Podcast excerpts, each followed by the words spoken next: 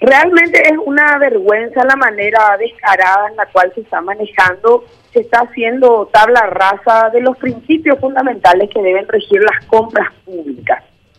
La ley 2051 hace aguas por todos lados y acá hay una gran responsabilidad del Ejecutivo. Como órgano decisor, desde el momento en que en marzo se revela esta operativa que da como resultado las compras fallidas, eh, nosotros necesitábamos incidir e impactar en la ley de contrataciones públicas. En primer lugar, para desarticular todo lo que se refiere al negociado de las empresas de maletín. Empresas que no tienen capital prácticamente, que no tienen responsabilidad empresarial, no tienen empleados, no tienen gente inscrita en el IPS. Sin embargo, se constituyen en proveedores del Estado de todo lo que se les ocurra. Este multirrubro, es decir, si yo quiero un plato, proveo un plato. Si yo quiero un termo, proveo un termo. Si quiero construir un puente, yo también puedo construir el puente. Entonces, estamos haciendo eh, y pervirtiendo. Eso eh, da como resultado, Carlos, Juanito y Gianluca, una cuestión. Nosotros tenemos una unidad de contrataciones públicas en cada institución, que es la que se encarga justamente de direccionar esa licitación, elaborar el pliego, en teoría debería encargarse de garantizar que esa compra pública sea competitiva, transparente, el mejor precio, la mejor calidad, etcétera, etcétera. No funciona este sistema. Y Pablo Sey, que desde hace 10 meses dijo que él iba a presentar un proyecto que estaban trabajando desde el Ejecutivo, ¿por qué no lo hacemos de de la oposición? Te voy a contar por qué después. No hacen absolutamente nada. Acá tenemos que esta, ya no se puede seguir sosteniendo el discurso y la retórica de seis. Que dicen, no, porque lo que pasa es que yo estoy atado de pies y manos, no puedo hacer nada, porque ya me vienen todo así, y con su voz todo luego así, todo intelectual, y sin embargo no es capaz en todo este tiempo de haber organizado su dirección y con un grupo de funcionarios buscar la mejor alternativa para desmontar esta gran mentira que es contrataciones públicas. Bueno, ¿y qué es? Eh, a ver, eh, hoy, hoy hacen ustedes también la interpelación a Juan Ernesto Villamayor. ¿Estás preparada para una sesión eh, extensa, no?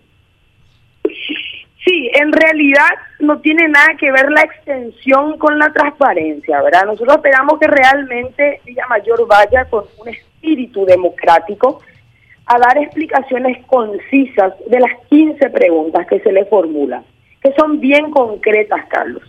No es una interpelación del estilo de la doctora Teresa Martínez, en donde se le preguntaba cosas tan genéricas que finalmente dio como resultado una cuestión demasiado larga. Si realmente nosotros queremos clarificar esto, en hora y media se tendría que terminar el cuestionario y abrirse a las repreguntas. Nosotros vamos a proponer una metodología. De lo contrario, el interpelado se va y dice lo que quiere. Y la idea no es escuchar grandilocuencias por parte del actor que va a comparecer ante el Congreso, sino escuchar respuestas concretas. Nosotros no queremos ver la visión, la misión que él es, que hizo, lo que sea. Nosotros queremos exactamente que se nos cuente qué pasó con Petropar PDVSA, por qué el gabinete civil y no la Cancillería, por qué rompen la democracia y sus órganos legítimamente constituidos para representar al Paraguay en relaciones bilaterales o multilaterales y se constituye el gabinete civil en una suerte de superpoder. Eso es lo que queremos que nos explique. pero usted sabe que generalmente el jefe, jefe de gabinete tiene mucha influencia. Y generalmente eh, es, es un superpoder. Y no es solamente en este gobierno, ¿eh? ya viene de... Es una práctica constante en, en, en, nuestro, en nuestro país, por lo menos, con el sistema que tenemos. Sí, pero, pero eso no significa que yo pueda, eh, digamos, romper, repito, el equilibrio y las funciones naturales que una democracia le da a determinados órganos constitucionales. Eh, si es que Mario Abdo Benítez confía y se apoya tanto en su jefe de gabinete civil, si cree que es una persona súper inteligente, que maneja muy bien, que lo puede ser, ¿verdad? si quiere que maneje un contrato internacional, que lo nombre canciller. No puede autorizarle ni otorgarle la suma del poder a una persona porque eso está prohibido por la ley. Ahora que la práctica, el consuetudo en Paraguay nunca haya entendido lo que significa la función de un jefe de gabinete civil, que es articular justamente el despacho del presidente, sus agendas, los temas que va a tocar, etcétera. Entonces, y crea que además de eso puede, igual que esa superproveedora, negociar un contrato con el con el exterior, puede ir a representar también al Paraguay en el Poder Judicial, etcétera. Entonces tenemos que, que está, está bastante confundido. Y nosotros tenemos que clarificar eso a través de este mecanismo que es la interpelación, Carlos. Sí. Eh, va a estar interesante. Eh, me imagino que las repreguntas van a ser también intensas, diputada. No sé, ¿verdad? Ojalá que los colegas vayan preparados, porque acá hay mucho zigzagueo, ¿verdad?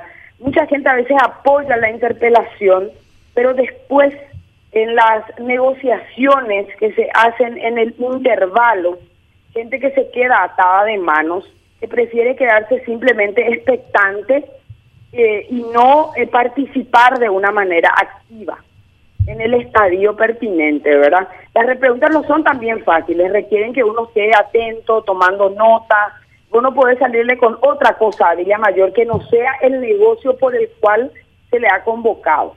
Entonces, nosotros esperamos que realmente sí, que esté interesante, que la gente pueda participar, que gane, digamos, la institucionalidad eh, tan lastimada hoy.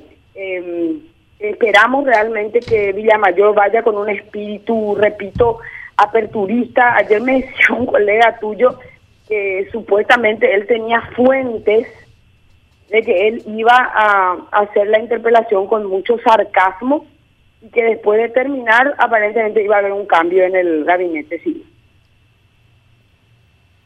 Ajá, y no se tolera el sarcasmo. Ah, va a ser un show entonces hoy como, como un... ¿Sería su último show entonces? ¿Así anunció? Así anunció y yo me resisto a creer que una persona que sabe que está en política hace demasiado tiempo, que está en política desde, no sé, desde tiempos inmemoriales de la democracia, pueda burlarse de una figura constitucional. Yo me resisto, sinceramente. Ojalá que se equivoque. El sarcasmo es una, un elemento eh, interesante, sin embargo, hay lugares y lugares. En este en particular no se le convoca para que él ironice nada. Se le convoca muy en serio y él tiene que tener en cuenta esto. No faltarle el respeto al Congreso Nacional. Le puede gustar o no le puede gustar. Le puede disgustar íntimamente el hecho de que se le haya interpelado en algo que él cree y está convencido de que no amerita porque no se concretó. Y él se equivoca. El hecho que no se haya concretado, por como igual que el texto Oil, ¿verdad? No se concretó porque desistieron. Eso no significa que no se haya intentado. Y políticamente la tentativa sí tiene una consecuencia. Tal vez jurídicamente, en el sentido de que no hay causales porque no se, em, se embolsó en dinero, de procesarlos por lesión de confianza, es otra cosa. Pero políticamente esto tiene, y yo creo que Villamayor sabe muy bien cómo se juega la política en el mundo entero, no digo luego en Paraguay. Entonces nosotros no vamos a permitir ningún tipo de ironía, ningún tipo de sarcasmo, porque acá para pedantes pasamos nosotros. Ahora, eh, ¿quién dirige la interpelación? Dirige el presidente. En este caso yo no sé si va a estar Aliana, en lo contrario le sucede en Rimineur y si no, eh, a Y ellos tres no están, el presidente constitucional y Berlín allá. Eh, Juanito, ¿alguna consulta sobre la interpelación? No, mis saludos a la doctora, la, quiero concentradísima hoy ahí, desde las nueve. pero, es, difícil concentrarse, diputada, con todo esto que está ocurriendo. Cada día, cada dos, tres días, aparece un nuevo negociado, una super, una super proveedora que gana todo. Eh, los industriales que le hacen un comunicado al gobierno diciendo que no puede ser, que está todo direccionado, eh, que hay sobrecostos. Ayer nomás me decía eh, Pablo Saiz que solamente en el Ministerio de Obras Públicas, entre, la, entre lo que se contrató, el monto contratado y el monto pagado en el 2020, hay una diferencia solamente con los contratos del Ministerio de Obras de más de 160 mil millones de guaraníes. Pero yo te la pasarela se licitó, está en eh, pongo de ejemplo esa pasarela, porque eh, está mucho en la memoria colectiva y es importante explotar eso. Esto se licitó por 12 mil millones de guaraníes. Sí. El 28 de septiembre hubo un aumento, una adenda por un mil 65 millones de guaraníes a fines de noviembre por otros 650 millones de guaraníes más. Ahí está. O sea que la obra termina costando, y esto, yo te estoy dando datos, datos, porque nosotros estamos concentrados hoy en el tema de, desmontar un poco esto que es tan burdo de la construcción de esta pasarela. Sí. Entonces, en lugar de costar 12, costó 14 millones y pico. Así mismo, así mismo. Y, esa, y esta es una práctica constante, eh, es decir, que el, el Parlamento también debe centrar un poquitito su atención en, esos hechos porque estamos pagando, este está, da la impresión de que todas las obras están sobrefacturadas de esa manera, diputada. Claro, con las adendas hacen mucho su negociado, pero para eso debe intervenir eh, contra, eh, contrataciones Sí, contrataciones públicas, sí. Aparte, te doy una perlita. Esta empresa fue suspendida cinco años en la Itaipú por cinco años por mala fe en una licitación.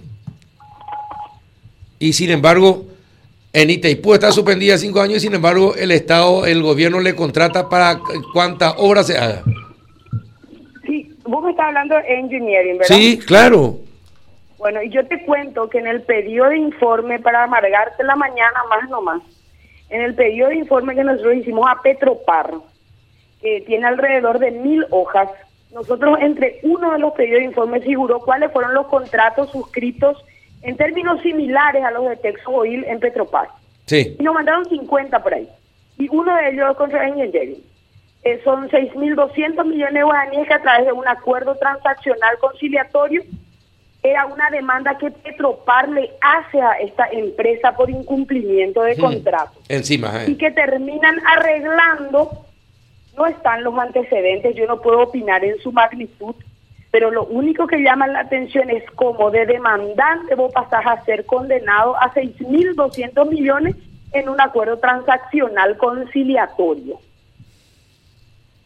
Bueno, eh, para, que te, para que te des cuenta, por eso te digo, no tiene sentido que Itaipú le suspenda 5 años, 60 meses por mala fe en una contratación y el Estado, el Estado paraguayo, el gobierno paraguayo siga contratando, siga contratando, siga contratando con una empresa así. No tiene, no tiene ningún sentido y al, eh, entonces eh, alguien tiene que dar una explicación acabada, no como la que hizo el ministro de Obras hace dos días, diputada. Efectivamente, nosotros estamos analizando el tema. El día de ayer, si le llamas al Contralor, venció el plazo, miércoles, ayer miércoles, venció el plazo del oficio que le remitió Contraloría para realizar el informe de auditoría especial. El MOPC tenía que enviar a Contraloría una serie de papeles. Nosotros estamos a las resultas de esa auditoría especial. Eh, creo que Camilo puede ser más, nosotros pedimos pues esta auditoría, pedimos el informe y la auditoría, ¿verdad? Y en comunicación con eh, la Contraloría, él mismo me informó que el miércoles le vencía el plazo al MOPC. Ayer. Vamos a llamarle a la gente de la Contraloría entonces que nos dice sobre este tema. Bueno, éxito en la interpelación del día de hoy, diputada.